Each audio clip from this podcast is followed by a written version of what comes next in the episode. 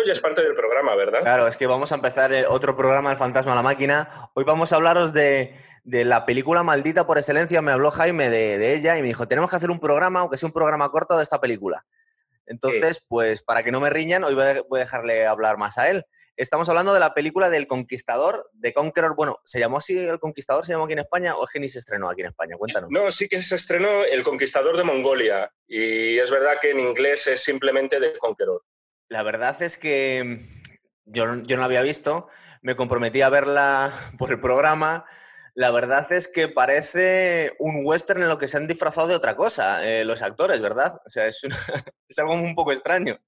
Bueno, el propio, luego hablaremos de cómo John Wayne eh, aceptó tomar parte en esta producción, pero el propio John Wayne, cuando le preguntaban en la entrevista, decía, no, no, yo es que he enfocado el personaje de Gengis Khan eh, como si fuera un vaquero.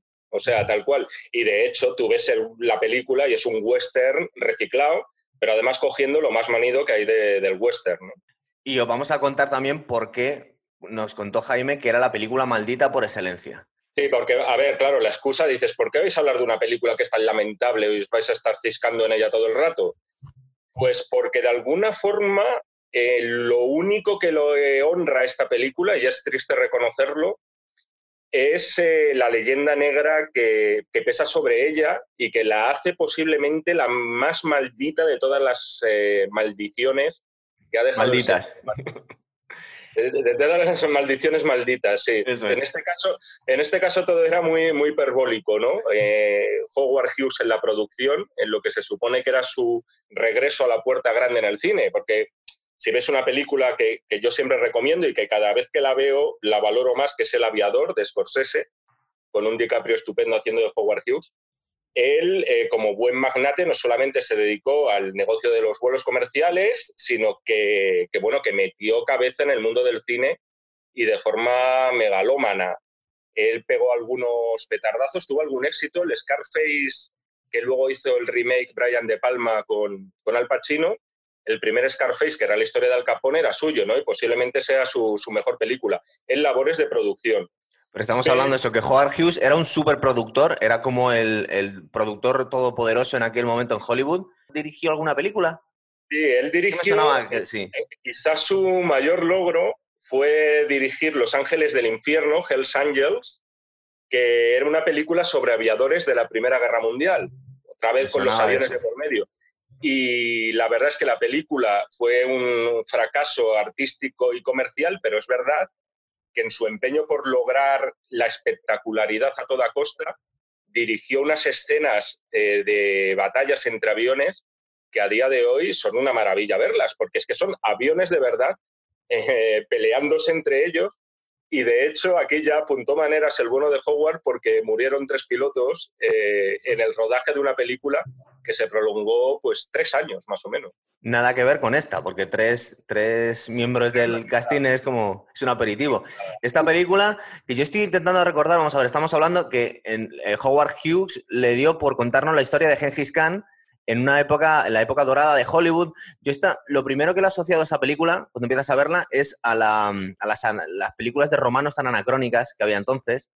Mm. Eh, pues no sé si Benur y todos estos clásicos. ¿Cómo se llama el género de, Peplum.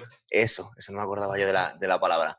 Que digamos que son películas que son superproducciones, eh, están bastante bien hechas, eh, las intenciones son buenas, pero desde un punto de vista histórico, sobre todo cuando las comparamos con, por ejemplo, Roma de HBO, vemos, se le ve el cartón, vemos que estaban, eran gente de los años 50 imitando a los romanos, pero las telas son distintas, la, gente es distinta, y aquí han dado tres vueltas de tuerca más, porque es, es como si el reparto de un, de un western de repente se toman unas copas y dicen, no, vamos a hacer una película de mongoles, pero exactamente igual, con la misma gente, los mismos caballos, los mismos todos. Bueno, te, diré que además eh, se tomó la muy sabia decisión de pintar al reparto de color amarillo, o sea, les pintaron las caras y eso teniendo en cuenta que en el desierto de Utah eh, había temperaturas por encima de los 50 grados, pues provocó que el rodaje fuera bastante molesto para todo el mundo y que todo el mundo estuviera muy irascible. Hughes quería volver a la puerta grande al cine. Él había, la última película que produjo había sido hace 13 años. Fue una película, por cierto, bastante polémica, de la que también se da cuenta en El Aviador, que se llamaba El Pistolero. Y fue muy polémica porque desafió al código Hayes de la época, que era el código moral y de censura en Estados Unidos, eh, mostrando un escote verdaderamente inusual en una gran pantalla de Jane Russell. Eh, los censores consideraban que, bueno, que invitaba a las más bajas pasiones, ¿no? Y se salió con la suya y se estrenó con polémica. Entonces estuvo 13 años apartado en el cine. Él eh, no era una persona inculta, Howard Hughes, debía conocer de sobra quién era Genghis Khan y cuáles eran sus hazañas, y de algún modo él se vio identificado, cómo no, en el conquistador de Mongolia y pensó que la mejor forma de regresar al cine era reflejar una vida tan, bueno, pues tan azarosa y tan combativa como la suya. Lo curioso es que Genghis Khan, que es uno, si no el, que el mayor genocida de, toda la historia, intentan ponerle como, bueno, pues siempre que le pones como protagonista, digamos que no lo puedes dejar, sobre todo en aquella época, no puedes hacer el protagonista a alguien totalmente diabólico. Entonces lo tienes que suavizar un poquito la historia y hacerle como que bueno, que de alguna forma tenía sus razones pero históricamente Gengis Khan, o sea, es que los, los, grandes genocidas del siglo XX eran enanitos al lado de Gengis Khan. Es verdad que, mataban más porque tenían más medios, pero la mala baba que tenía este hombre era impresionante. Y es curioso como, y eso te iba a hablar luego después, a ver si me acuerdo, eh, John Wayne se negaba a disparar a la gente por la espalda sus westerns, pero no tenía ningún problema en encarnar uno de los mayores genocidas de la historia rodeado de mexicanos, porque si te das cuenta, yo, a mí me da la sensación cuando estaba viendo la película que los únicos blancos, entre comillas, son John Wayne y, la, protagonista. El resto son mexicanos, ¿verdad? Disfrazados de mongoles. Sí, y también eh, lo que utilizaron mucho fue indígenas de, esa zona, indios eh, nativos americanos o descendientes de los mismos. Para que como todo el mundo sabe, un mongol y un nativo americano se parecen como dos gotas de agua, claro. Pero tú les pintas de amarillo y eso pasa de largo. Y con un bigotito por aquí. Todos, hasta que una de las cosas más sonrojantes son los bigotitos que llevan aquí todos, ¿verdad? Lo del bigotito es tremendo. Eh, cabría preguntarse por qué John Wayne aceptó esto. Eh, en principio no era la persona elegida. Howard Hughes movió hilos para ver si Marlon Brando se interesaba por el papel, lo cual hubiera sido bastante curioso. Al parecer, el director encargado de la película, que por cierto era un ex-crooner, un eh, cantante de jazz con muy poca experiencia o nula en el largometraje, de hecho esta era su primera producción, y una pedazo de producción, hay que decir, 6 millones de dólares de la época eran bastante dinero, eh, era muy amigo de John Wayne. Entonces, John Wayne, estando en casa del director, de Dick Powell, ojeó el guion de forma totalmente casual y dijo, quiero hacer esta película. El propio Powell se preguntaba si Wayne le estaba tomando el pelo. Y al parecer no. O sea, él leyó el guion y le encantó. Dicen, hay dos razones. Una es que John Wayne en aquella época podía estar bastante crecido porque había recibido muy buenas críticas haciendo un papel de, marinero sueco en una película que se llamaba The Long Voyage, no me acuerdo cómo se llama en castellano, y la segunda es que necesitaba la pasta. O sea, y necesitaba la pasta no porque tuviera problemas económicos, sino porque quería poner en marcha El Álamo, que es una película también de las monumentales, una película en la que se invirtió y que finalmente la hizo, ya entrado en los años 60, invirtió muchísimos millones de dólares. Claro, porque en aquel momento John Wayne estaba como en el, bueno, la verdad es que fue un actor bastante longevo, pero estaba en el pico de su carrera. No es que necesitase. No, no, sí, sí. Lo estaba petando con westerns y de repente le da por hacer esto. Luego, eh, también. Vamos a contar luego un poco también por qué es una película maldita, pero siempre se ha achacado a John Wayne que era un alcohólico funcional, como podía ser Churchill o John Ford, es decir, estaba todo el día bebiendo. Yo no sé si es que se había pasado más de la cuenta y empezaron a decir, venga, vamos a hacer una película de mongoles con la misma gente. Tú te pintas de negro o de amarillo nos subimos a caballo y hacemos de Gengis Khan. Aparte de la sensación que supongo que eh, tendrían asesores históricos a la hora de, caracterizar a la gente, pero a mí me da la sensación que por lo menos John Wayne no tenía ni zorra idea de quién era Gengis en la película. O sea, da la sensación como que le han dicho dos o tres cosas y está haciendo del mismo con, con bigotito.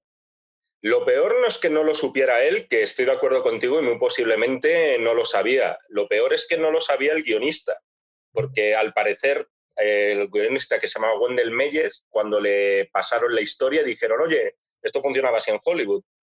hazte un guion con Gengis. Eh, cuenta una historia, te lo montas como tú veas. Y en la reunión que tuvo con los ejecutivos, eh, lo primero que hizo, unos minutos antes, fue buscar el nombre de Gengis Khan en la enciclopedia británica y ver qué había hecho ese tío, ¿no? De hecho, prácticamente no lo, no lo sabía ni buscar bien porque no sabía cómo se escribía, ¿no? Con tanta H intercalada y tal. Y luego, bueno, que cambian también las voces eh, cuando se traduce de un idioma extranjero al estadounidense, no es el mismo que en castellano, pero que tuvo verdaderos problemas y al final tiró por la calle de en medio, que fue hacer una especie de historia triangular, ¿no?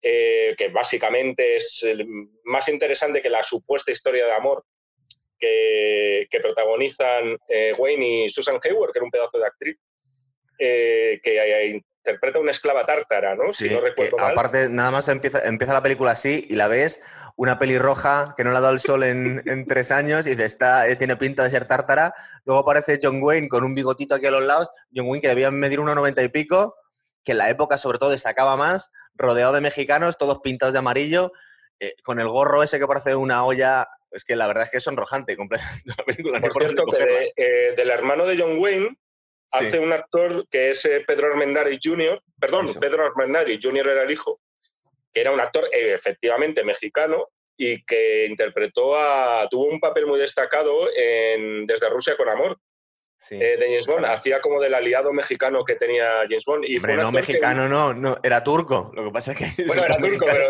o sea, claro, el tío te valía para interpretar a turcos, mongoles y lo que quisieras. Y pues, simplemente interpretó a indios. No se, no, se, no se complicaban un pelo en aquella época en Hollywood. Cogían un mexicano y le disfrazaban de cualquier cosa. O sea, todo lo que no fuera blanco era un mexicano.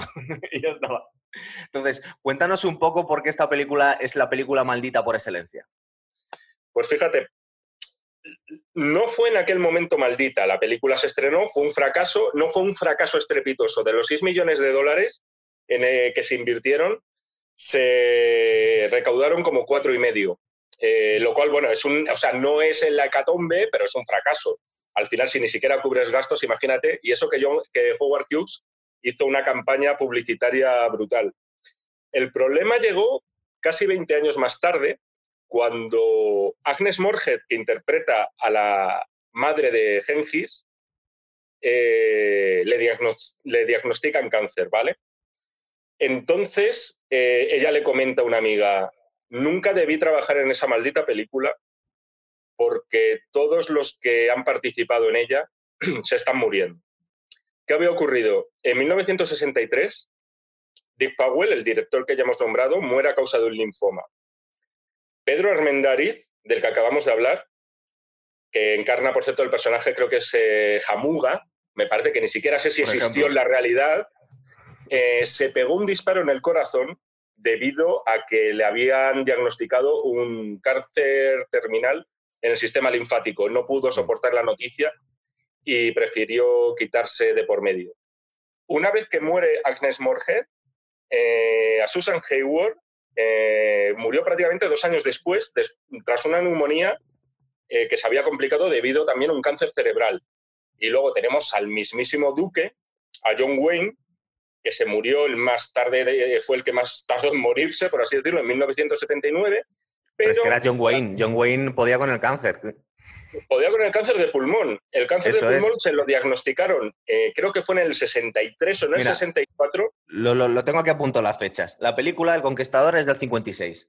El primer cáncer que le detectan a John Wayne es del 64, un cáncer de pulmón. Y, eh, pero él aguantó, le operaron, aguantó una operación que en aquella época no podemos imaginar que era una auténtica carnicería, lo que te tenían que hacer para sacarte un trozo de pulmón, y John Wayne era John Wayne y aguantó hasta el 79, que sufrió otro cáncer de estómago. Pero él siempre lo achacó, supongo que tampoco ayudaba, a que fumaba seis paquetes de tabaco al día, aparte de, beber como un descosido. Pero eso al día no, para desayunar, yo creo, ¿no? Ya, ya, son, también se dice lo que medía y si llevaba alzas o no. Todo se, todo se exagera en la figura de John Wayne. Que por cierto, para la gente que, para los más jóvenes que nos estéis escuchando, eh, es, a mí me da la sensación, a ver si tú estás de acuerdo, Jaime, que es como el papá de, todas las, de todos los héroes de acción, John Wayne. Sí, sí, sí. Es el precursor incluso del que se considera ahora mismo como el abuelo o el padre de los héroes de acción, que sería Clint Eastwood. Clint, Eastwood era un mocoso en la época de John Wayne. John Wayne fue el primer hombre duro que podía con los malos de, la historia, del celuloide, ¿verdad? Mm. Bueno, de hecho, eh, Clint Eastwood admiraba muchísimo a John Wayne, le pidió eh, colaborar juntos en los años 70, cuando Eastwood ya había superado todo el spaghetti western y se había convertido en una estrella muy bien pagada. Y John Wayne le dijo que ni de coña, porque había visto una película suya que, está bastante bien, que es Infierno de Cobardes, y, le indignó mucho todo el trato desmitificador que Eastwood le daba al lejano oeste. O sea, para John Wayne el tema del western era algo casi como sagrado. Eh, a nadie vamos a sorprender de si decimos que era una persona eh, pues bastante a la derecha y muy patriota. Muy, muy, muy, muy a la derecha. En realidad. Estaba a la derecha de Genghis Khan y muy patriota. Y entonces todo lo que fuera tocar los grandes mitos norteamericanos, esos colonos, esos conquistadores que viajaban del este al oeste, tocarlo y mancillarlos, a él le parecía obsceno. De hecho, tampoco le, fastidiaba mucho películas como Grupo Salvaje de Sam Peckinpah, que es un peliculón. Y él, sin embargo, decía, esto es basura auténtica porque lo que se está haciendo es insultar a unos héroes. Bueno, es que John Wayne siempre, eh, por un lado, era de las figuras más respetadas de Hollywood, pero por otro nos podemos imaginar que hasta cierto punto era como ahora, la tendencia ideológica natural en Hollywood era de irse a la izquierda. Y John Wayne en eso sí que tenía bastantes cosas en común con Gengis Khan porque no ha habido un actor que públicamente diga que es más de derechas que él. De hecho, hay algunas, algunas declaraciones ahí, sobre todo en una famosa entrevista que hizo para la revista Playboy, que eh, la verdad es que dan un, poco de, dan un poco de miedo leídas hoy en día. Pero realmente, eh, hombre, si hablamos de la tendencia ideológica, piensa que todos los héroes de acción son republicanos. Mm. los héroes clásicos de acción, todos, digamos que de alguna forma en Hollywood o la pose que han querido transmitir, querían dar una, una sensación de, de, un hombre y también, los que están, y también los que están un escalón por debajo, tipo Chuck Norris, por ejemplo, ¿no? Son, es gente muy, muy, muy conservadora. Bueno, y Clint mira, para que, para que nos hagamos... generaciones, Arnold Schwarzenegger, Sylvester Stallone, también el del triganismo, todos. para que nos hagamos una idea de lo de derechas que era John Wayne, es que tuvo las santas narices de dirigir y protagonizar la única película posiblemente comercial norteamericana que defendía la invasión en Vietnam en un momento en el que la, mencionar la guerra era tremendamente impopular. Esa guerra no la quería nadie. Prácticamente te marcaban con una X porque los ataúdes no paraban de llegar ¿no? a los aeropuertos estadounidenses, que fue Boinas Verdes. Y una película, por cierto, solo un escalón por encima de, del conquistador de Mongolia, ¿eh? porque también es de traca. O sea, si aquí dices que te pintan a los mongoles como si fueran comanches, ponerte a los vietnamitas como si fueran eh, la tribu de, los arapajoes es también durillo de ver. ¿eh? Es muy divertido en ese sentido, pero la película es demencial, vamos. Para que, os, para que os hagáis una idea, Mel Gibson borracho es bastante más de izquierdas que, que John Wayne en sus buenos tiempos. Sí, exactamente. Exactamente. Era otra historia. bueno, oye, si quieres volvemos al tema de, por qué la película... Eh, sí, porque todavía, todavía no lo hemos contado. Estamos ahí dejando en un... Estamos con el misterio de por qué moría tanta gente. Sí, ya creo que lo hemos cebado mucho eh, y podemos soltarlo. Bueno, básicamente lo que hemos dicho hasta ahora ha sido todos los rostros conocidos que murieron por causa del cáncer, ¿vale? Hasta aquí podría ser, Mm, no sería, no sería extraño. El cáncer tiene eh, una prevalencia bastante alta, ¿no? El problema es que eh, estudios que se realizaron sobre los participantes en esta película revelaron que casi medio centenar de personas implicadas murieron a causa del cáncer y al menos 90 más contrajeron algún tipo de tumor. Esto supone aproximadamente el 41% de un equipo que lo formaban 220 personas. La cosa es, ¿qué ocurrió? Claro, cuéntalo porque eh, ahora mismo, mira, Jaime, ahora mismo parece cuarto milenio esto. Tienes que decir ya a qué se debía esta epidemia, por favor. Me, vas a hacer imitar a Iker y me estoy conteniendo, tío, de verdad. ¿eh? La explicación puede ser, porque nunca ha sido demostrada científicamente, entre otras cosas, porque los implicados han ido muriendo, es que tres años antes del estreno, la llanura de Yucca, en Utah, que es donde se rodó la película, eh, mejor dicho, en esta llanura, eh, muy cerca, en los alrededores, se rodó la película. Estaba como a 200 kilómetros. Este dato es bastante importante porque no fue justo ahí. fue más lejos, pero que te da una idea de lo que pudo pasar. Esta llanura fue un campo de pruebas recurrente por parte del gobierno estadounidense, un campo de pruebas atómicas. Se llegaron a detonar alrededor de 11 bombas y de las más destructivas, o la más destructiva tenía 51 kilotones, que para hacernos una idea viene a ser como cuatro veces más que la que se lanzó sobre Hiroshima. Eh, esto lo sabían todos los implicados el gobierno había tranquilizado no solamente al reparto, sino especialmente a las poblaciones que estaban cerca. ¿no? Había una serie de eh, localidades, como por ejemplo St. George, bastante habitada, el parque de Snow Canyon, que también es una zona bastante recurrente de paseo. Y lo que dijo el gobierno es, ustedes no se preocupen de nada, esto no es venenoso, por así decirlo, la radiación no va a llegar hasta aquí, también queremos pensar que en aquel momento igual no se conocían tan a fondo los efectos de la radioactividad. Parece ser que muchas, eh, algunas explosiones fueron subterráneas, pero claro, eran todavía más, más salvajes que las que habían, eh, que eh, se había en superficie. Luego realmente tampoco sabes si puede ser mejor o peor, porque si acabas bebiendo el agua de esa zona de los ríos o de los, el, agua de, que, llega a, esas poblaciones igual es peor todavía. He descubierto una anécdota preparando el programa. Resulta que para algunas escenas que llegaron a hacer en el estudio no se le ocurrió otra cosa al director o a los productores que coger arena de la zona y llevársela para allá, porque parece ser que así le iba a dar más realismo. O sea, no solo estuvieron grabando la película en una zona radioactiva, sino que encima se llevaron la tierra. Es cierto, eh, pero eh, ya te digo yo quién fue. Fue el mismísimo Howard Hughes.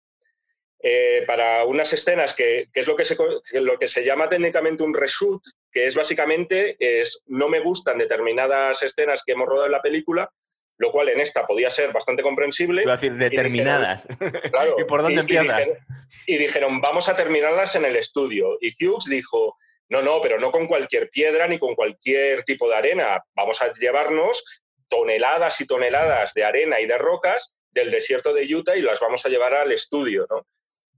Si estaban contaminadas de la radiación, eh, pues imagínate los estragos que pudo causar. No necesariamente tenías que estar en Snow Canyon para haber sido contaminado de forma fatal.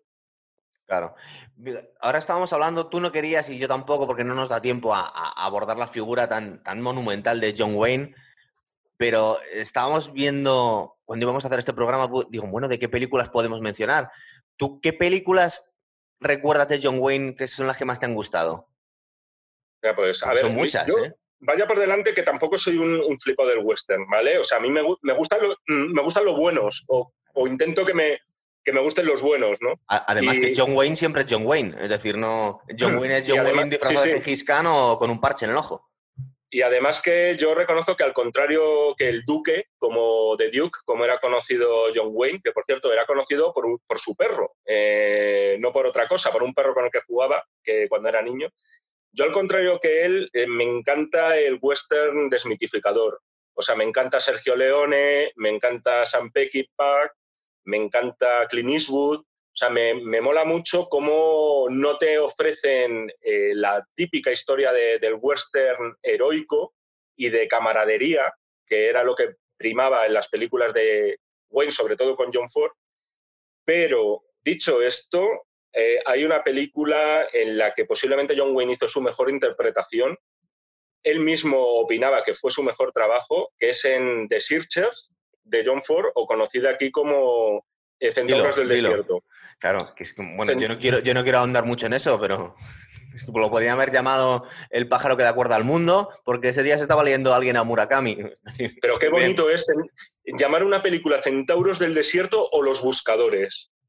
De verdad, ¿cuál te parece más Vamos a ver, yo entiendo que es, que es que es muy poético el hablar de los centauros en el desierto, pero yo no sé, es decir, bueno, damos carta blanca a los dobladores de cada país para que lo llamen de una forma en la película.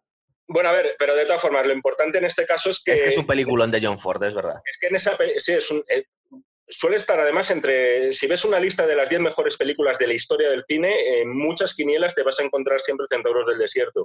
Y concretamente aquí, John Wayne es muy llamativo porque a lo mejor él está muy contento con ese papel.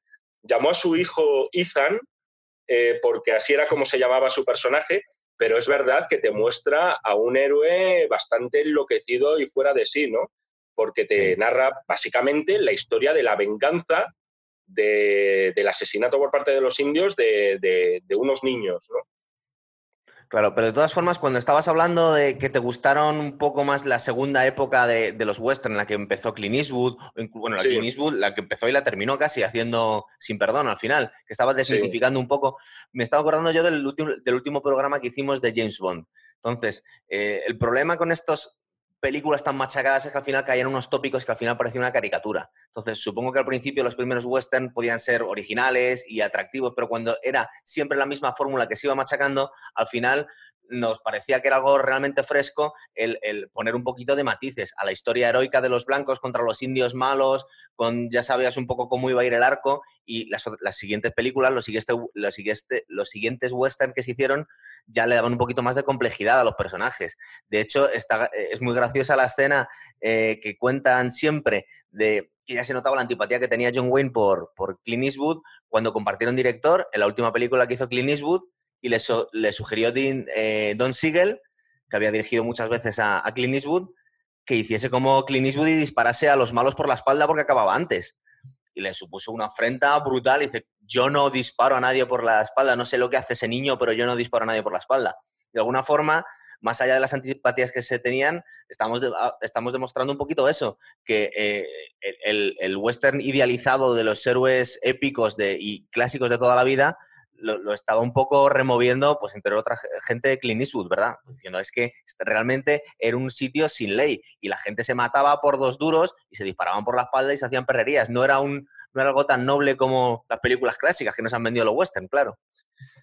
a ver, claro, habría que estar en, Dodge City, ¿no? Eh, eh, donde Wyatt Earp tuvo su duelo con los hermanos eh, Clanton y todas estas historias, pero básicamente esos poblados del oeste eran rameras, tiroteos y, robos y la esperanza, el precio de la vida eh, estaba bajísimo, ¿no? Y levantarte todos los días pensando que podías recibir un tiro por la espalda sin ninguna razón o ser linchado directamente por una, una turba inmisericordia, pues te hace una, te lo pinta como una época en la que realmente nadie querría vivir. Aparte, se da el hecho de que en realidad el nuevo western, que nace con Peckinpah, Leone, Eastwood, se enmarca también en un nuevo Hollywood. O sea, eh, Hollywood va abandonando poco a poco las historias más acartonadas y piensa que tiene que ser eh, un cierto, tiene que reflejar unos paralelismos con la realidad. Y si en ese momento la guerra de Vietnam estaba siendo lo que traumatizaba a toda la población, los directores no podían evitar que en el uso de la violencia eh, en un momento dado te hiciera pensar en esos soldados y en esos eh, militantes del Vietcong que se estaban matando a tiros en la, jungla, ¿no? Entonces, eh, yo, la verdad es que a mí, fíjate, echando un vistazo, mis westerns favoritos no sale ningún indio, salvo en Centauros del Desierto, que sí que salen, pero con bastantes matices, insisto, porque no es el retrato que la gente se puede figurar. Pero si cogemos cualquier western de Leone, los indios no tienen un papel muy dominante. En las películas de Sam Peckinpah cero. En las películas de Clint Eastwood tampoco suelen ser el, villano, ¿verdad? O sea, al final, es verdad. Eh, por motivos también de corrección política y por otros más ideológicos y profundos. Recuerda que, era la época en la que, recuerda que era la época en la que Marlon Brando mandaba unos indios a recoger el Oscar y cosas así. Es decir, efectivamente, por el Oscar al padrino. O sea, que imagínate cómo estaba en aquella época. Sí, sí, a piel, ligero, me parece que se llamaba Lightfoot. Eh, que se llamaba la, mujer a la que envió para recoger el Oscar. Sí, sí, eso de todas formas, fíjate, a mí, a mí la película, mi, western preferido de, John Wayne es el que con el que se lleva el Oscar, con True Grit. A mí me, es verdad que está un poco caricaturizado, pero también se sale un poquito, hace de un, tío alcohólico, también con muy mal genio. Es verdad que tiene más claves de humor. Eh, aquí los malos tampoco son los indios. Eh, la película es del 70, ¿no? Sí, Sí, aparte que eh, comentaba entre risas eh, John Wayne cuando recibió el Oscar, dice, bueno, es que me podía haber puesto el parche hace 20 años y me habrían dado el Oscar de una vez, porque al final era cuestión de caracterizarme un poquito nada más. Supongo que estaba diciendo, entre coñas, dices, que hecho de mí con un ojo tapado casi. Pues haría de John Ford, ¿no? Que también eh, lucía parche, ¿no? Era uno de los cuatro directores célebres que lucían parche en Hollywood. Yo tengo la sensación de todas formas que lo de que valor de ley le dieron el Oscar porque había que dárselo también. Espera, valor de ley, valor de ley. Es, True Grit, ¿verdad? Sí, pero para que la gente sepa de qué película hablamos. te, prometo, te prometo que no lo sabía. ¿Qué, significa True Grit? No lo sé, pero valor de ley no es. Sería verdadero.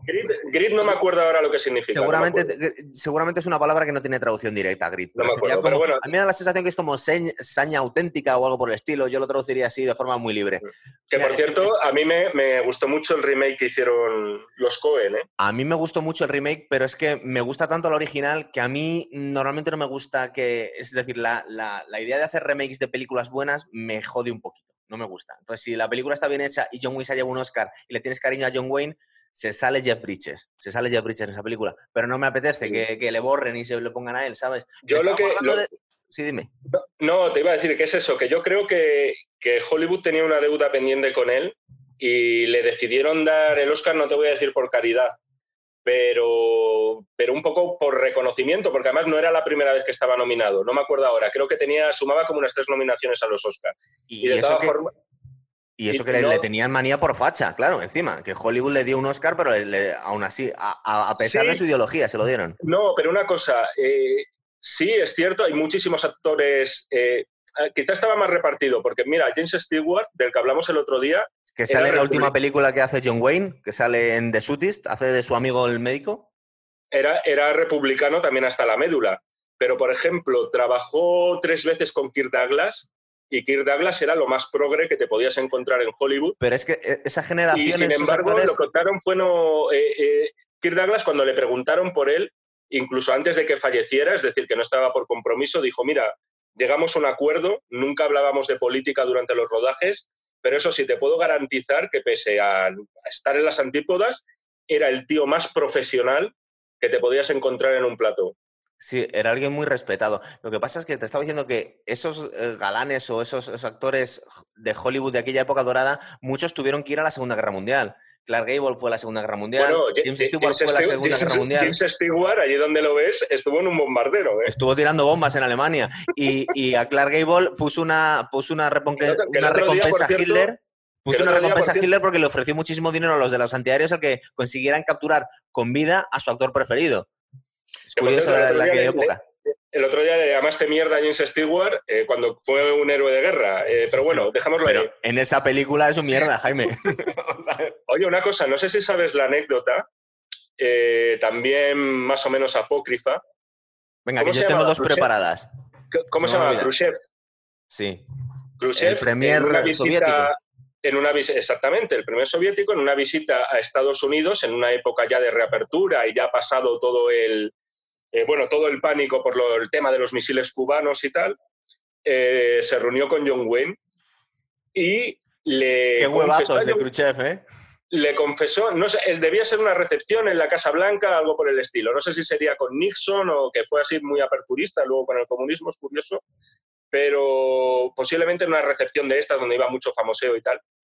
Y le dijo a John Wayne que tanto Stalin como Mao Zedong habían planeado un atentado contra él, porque de alguna forma matar a John Wayne hubiera significado un golpe de mano tremendo, es decir, vamos a matar el espíritu norteamericano personificado en una sola persona.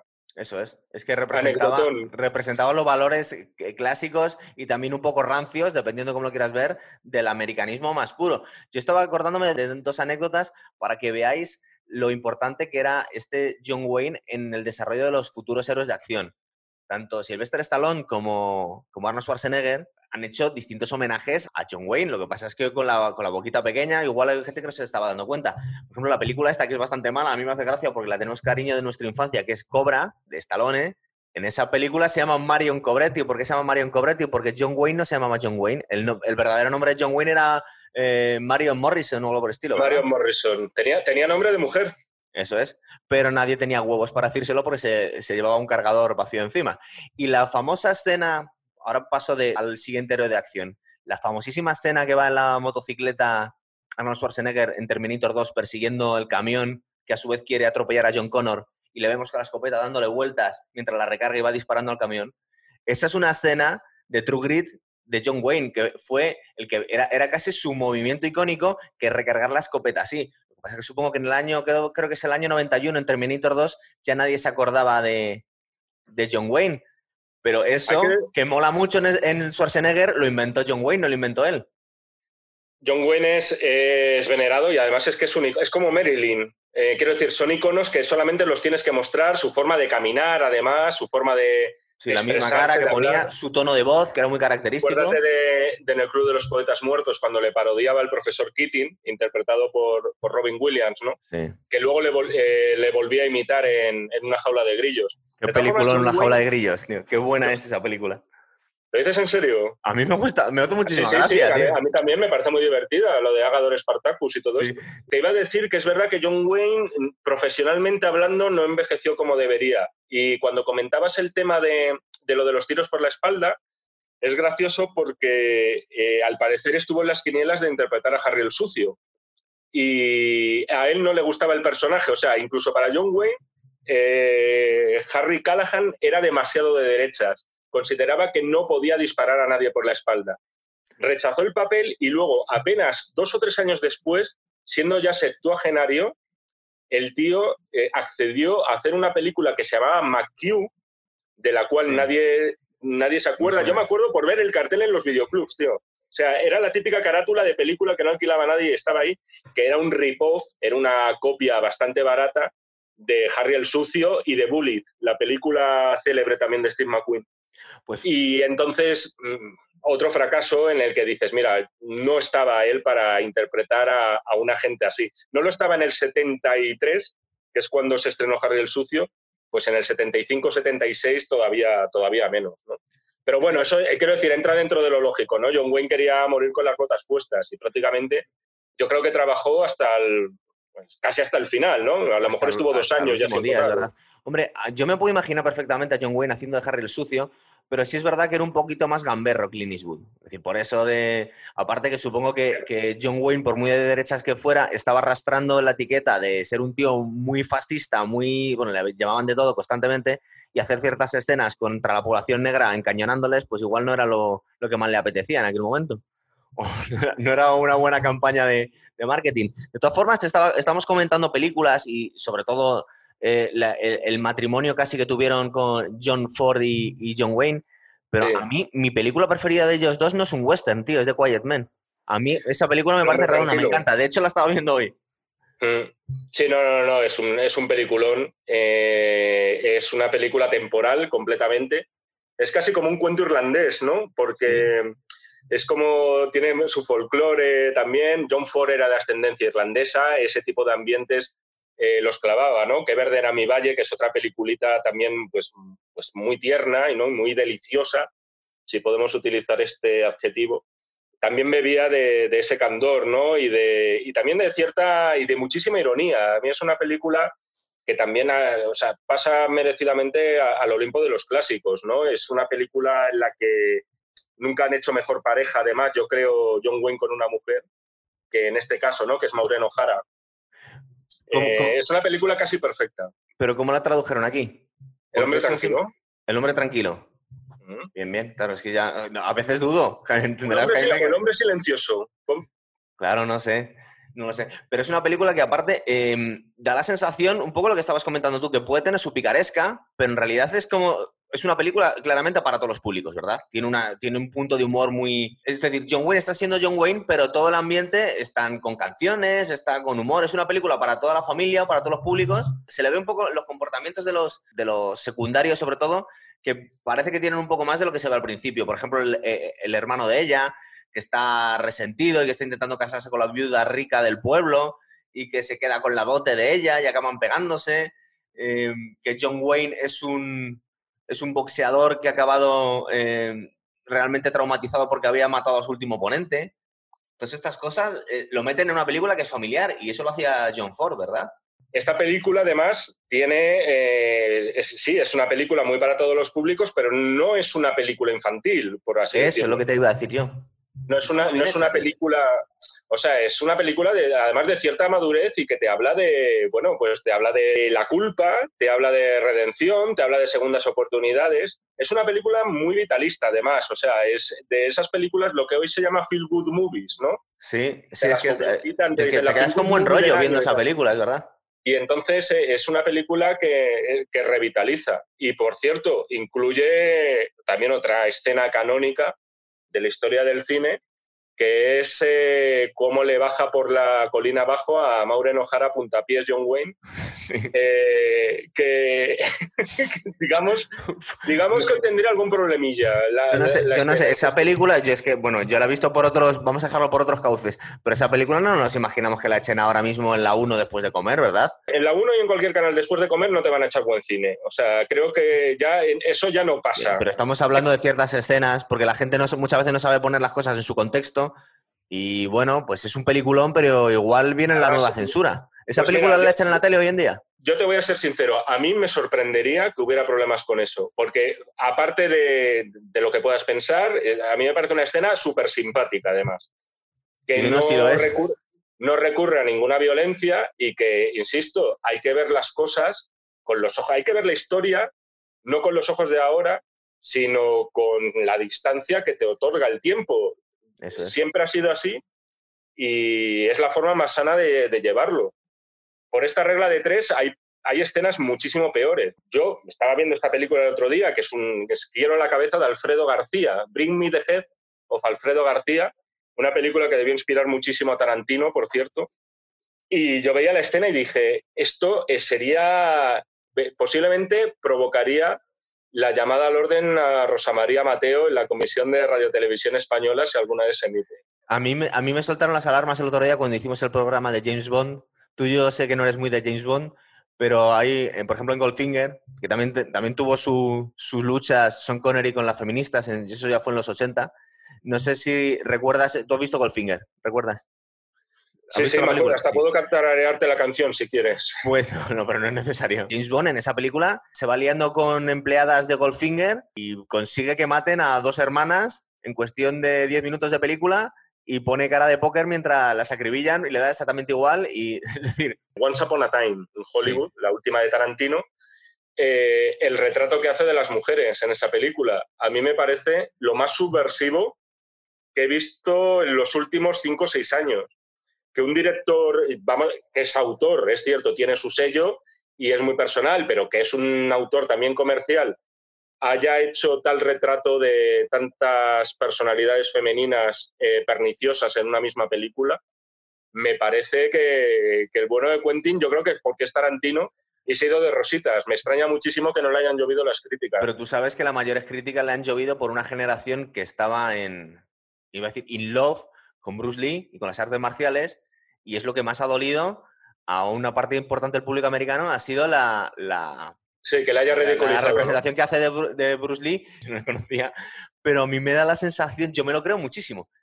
Es decir, por aparte me lo creo muchísimo porque, aunque, yo, eh, aunque Bruce Lee es alguien muy respetado en el tema de las artes marciales, hoy en día, cuando se ha avanzado en el tema de las artes marciales mixtas y se ha visto lo que funcionaba y lo que no a la hora de pelearse y se ha puesto en las jaulas a la gente a pelear con artes marciales, se da cuenta que muchas cosas que se veneraban en los años 70 eran auténticos chistes, porque la mm. industria de la, de la autodefensa y el kung fu y todas esas cosas no pasaban la prueba de enfrentarlo con un boxeador. Y en realidad lo que pasa en esa escena de Once Upon a Time en Hollywood es que le dice Brad Pitt a Bruce Lee, es que no duraría ni cinco minutos con Mohamed Ali, que pesa 50 kilos más que tú y es un tío que se pega de verdad. Y todas esas cosas eran anacrónicas y, a, mí, a mí me encanta la, escena y es lo que más ha dolido de esa película. ¿eh? Es curioso como a veces pensamos que van a saltar por una cosa las críticas y yo no escucho tantas críticas por la, el, retrato que hace de las mujeres, pero sí muchísimas por el que hacen de Bruce Lee. Es que además es una detrás de otra, o sea, esto será para otro programa, si quieres hacemos uno de Eras una vez en Hollywood, que me encantaría, y por ende hacer uno de Tarantino entero, que además no tiene tantas películas, solo nueve, que ha dirigido y de hecho va ha anunciado ya que va a dirigir la décima y adiós muy buenas, cierra la puerta y se, y se pira. Me estoy dando cuenta de que no hemos hablado prácticamente nada de cómo quedó el tema de la maldición de la película. Claro, es que yo quería volver ahí antes de terminar el programa. Vamos a seguir hablando del Conquistador. Básicamente nos habíamos quedado que había fallecido como medio centenar de personas y 91 casos diagnosticados de, de cáncer. Entonces, la gran pregunta que hay que hacerse, ¿esto es una prevalencia normal?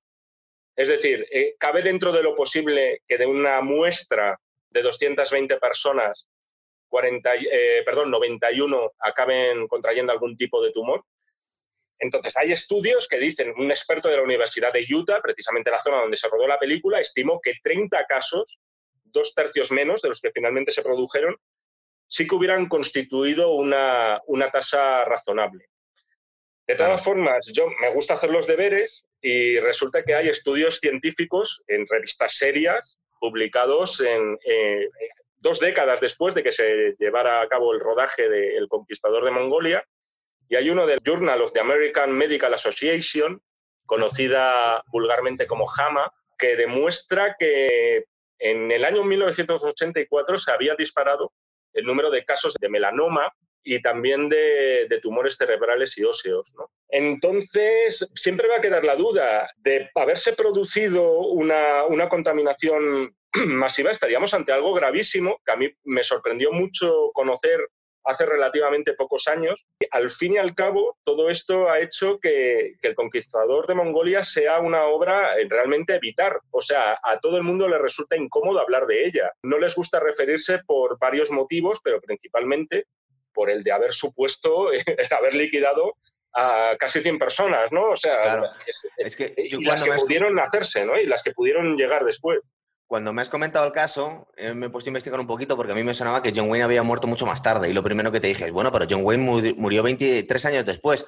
Luego sí es cierto que había mezclado un poquito las fechas. Yo no había caído en que el cáncer de pulmón que había tenido y que le había supuesto una, una operación brutal en aquella época, hay artículos bastante curiosos de la época en la que contaban cómo John Wayne, a pesar de unos dolores tremendos, se fue, se metió en el coche y le habían abierto, podéis imaginar la carnicería que le tuvieron que hacer para sacarle medio pulmón, y el tío salió a los tres días de la operación haciéndose el machote, metiéndose en el, en el coche y esperando a estar dentro para ponerse a llorar del dolor.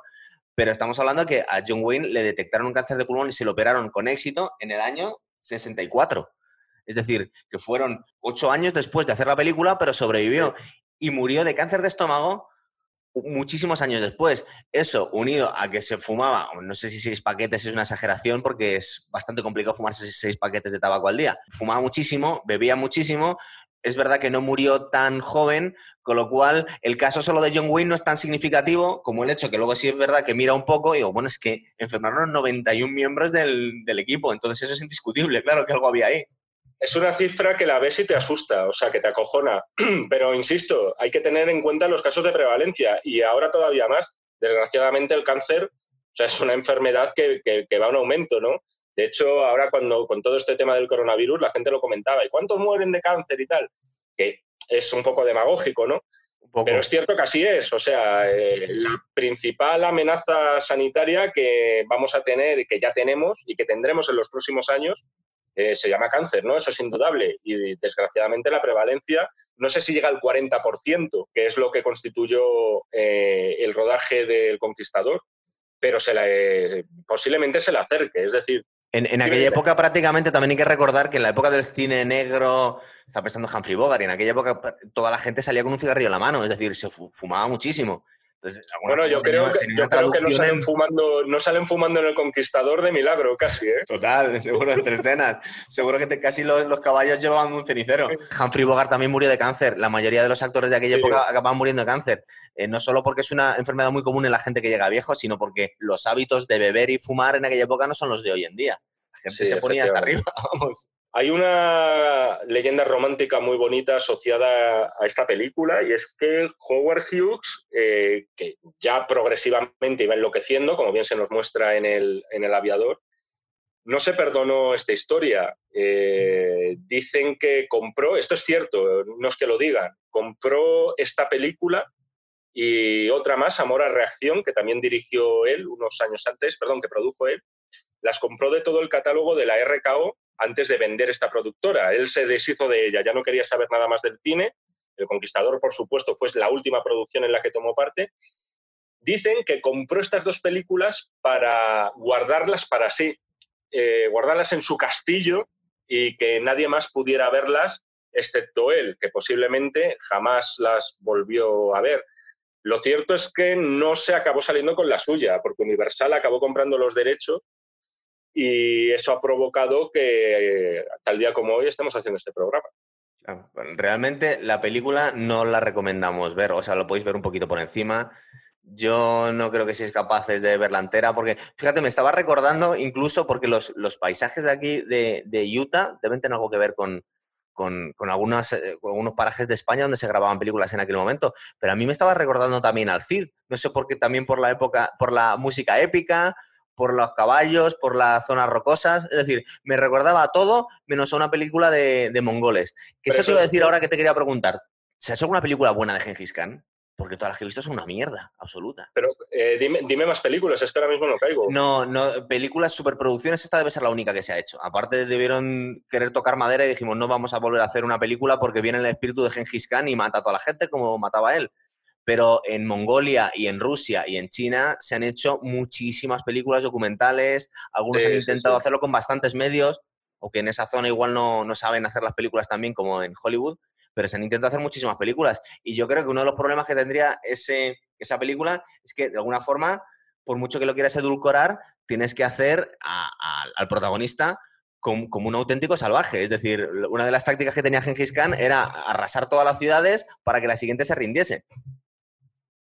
Es que, a ver, estas producciones, que, algunas son muy decentes, ¿eh? no, te, no echo por tierra todo el cine épico de los años 50, pero mm, todas estas producciones están cortadas por el mismo patrón y es eh, hacer una agiografía del personaje retratado y no un retrato veraz, que es lo que haríamos ahora. Al final el concepto del héroe cambia mucho de una década a otra. A lo mejor dentro de 30 años se retoma y se retorna a una visión idealizada de una personalidad importante, ¿no? pero a día de hoy hacer una película de este estilo eh, sería totalmente inviable, sería casi una, sería una parodia, que es lo que te da la impresión a día de hoy. Tienes que mostrar al héroe, por muy grande que haya sido, incluso si, hicieras una película nueva de Gandhi, tendrías que mostrarte con, tendrías que reflejarle con las debilidades, eh, con sus contradicciones y con los errores que pudo cometer, ¿no? es, Un cine, es un cine muy ingenuo, pero de todas formas hay que decir en favor del público de los años 50 que incluso para ellos eh, los estándares estaban muy bajos con esta película. ¿eh? O sea, incluso al público de aquel entonces se lo tomaba cachondeo, lo cual también te viene a indicar que no eran marcianos, ¿sabes? O sea, al final era público también con su sentido común que veía y juzgaba lo que se reflejaba en pantalla. Lo que no deja de ser curioso es que alguien como John Wayne, que intentaba encarnar los, los valores más caballerescos en, los, westerns, pues, otra cosa no quería disparar a nadie por la espalda y le cedía el paso a las mujeres y aunque le se llevara un golpe ponía la otra mejilla, es decir, trataba a las mujeres con, un, con una cortesía que prácticamente no hemos visto después, pero luego dijeron, ¿quieres hacer de mayor genocidio de la historia? Y dice, sí, claro que sí, rodéame de mexicanos y ponme un bigote. Era exactamente igual. Mira, decían por aquel entonces, ya en Hollywood se decía que el error de casting era similar a si se hubiera elegido a Mickey Rooney para hacer de Jesucristo. O sea, ese, era el nivel, más o menos. O, a Sammy Davis Jr., por ejemplo, una cosa así, una cosa demencial completamente. Algo así, fue, un horror. Y luego, por cierto, John Wayne, no, ahora mismo no me consta que hiciera referencia a este tema del cáncer, que por cierto, yo no, no las he encontrado, pero sí que he leído que hay unas fotos del rodaje del Conquistador de Mongolia, en el que aparece él con un medidor Heiger de estos, y en los que se muestra el nivel de radiación. No me digas, o sea que sabían la que se estaban jugando entonces. No, no, ellos sabían perfectamente que allá había radiación, pero por ejemplo, tienen presente la serie de que la has visto, ¿no? La serie de Chernobyl. Sí. Eh, pedazo de serie que desde aquí recomendamos. En las que, fíjate, estamos hablando de 30 años después y sin embargo tampoco tenían muy claro eh, ni las autoridades ni los habitantes hasta qué punto era nocivo un escape radiactivo. De todas formas, fíjate, yo que tengo unas nociones muy, muy, muy básicas, que me perdonen la gente, parece ser que hay bastante menos residuo nuclear después de detonar un, arma nuclear, dura mucho menos la contaminación que cuando hay un escape en una central nuclear. Es decir, el tipo de radiación es distinta. Eh, es el, eh, digamos que el tipo de reacción en cadena contenida en, una central nuclear es mucho más nocivo para el, para el medio ambiente si se escapa que una bomba nuclear, porque la bomba nuclear de alguna forma está pensada para matar gente, no para eh, dejar una zona inhabitable durante miles de años. Y mm. las centrales nucleares están pensadas para que no estallen. si estallan es un problema realmente. Sí, sí, sí, puede ser. tiene lógica tu argumento, desde mi ignorancia más absoluta. Algo, algo había oído yo por el estilo. Sobre la fusión del átomo. Fíjate, hasta esas cosas os hablamos. Y además, si habéis llegado a este punto de, programa y estáis escuchándonos hablar de física nuclear, por lo menos ya si no lo habéis hecho, haced el favor de suscribiros ya al canal porque Jaime se quiere ampliar la, la piscina, que me había comentado ya. Yo creo que después de haber hablado de física nuclear, quizás es un buen momento para echar el cierre, ¿no? O sea, yo creo que. Ya podéis ver que se nos está yendo completamente. Estamos hablando de. Yo creo que, haciendo de, Yo siempre creo que hay que acabar en lo más alto, tío. Eh, los programas en lo más alto, no cuando languidece, sino cuando ya hablamos de fusiones y fisiones nucleares. Para dejar a la gente con ganas de más. Muy bien, pues lo dejamos aquí. Venga, chicos, hasta otra. Chao.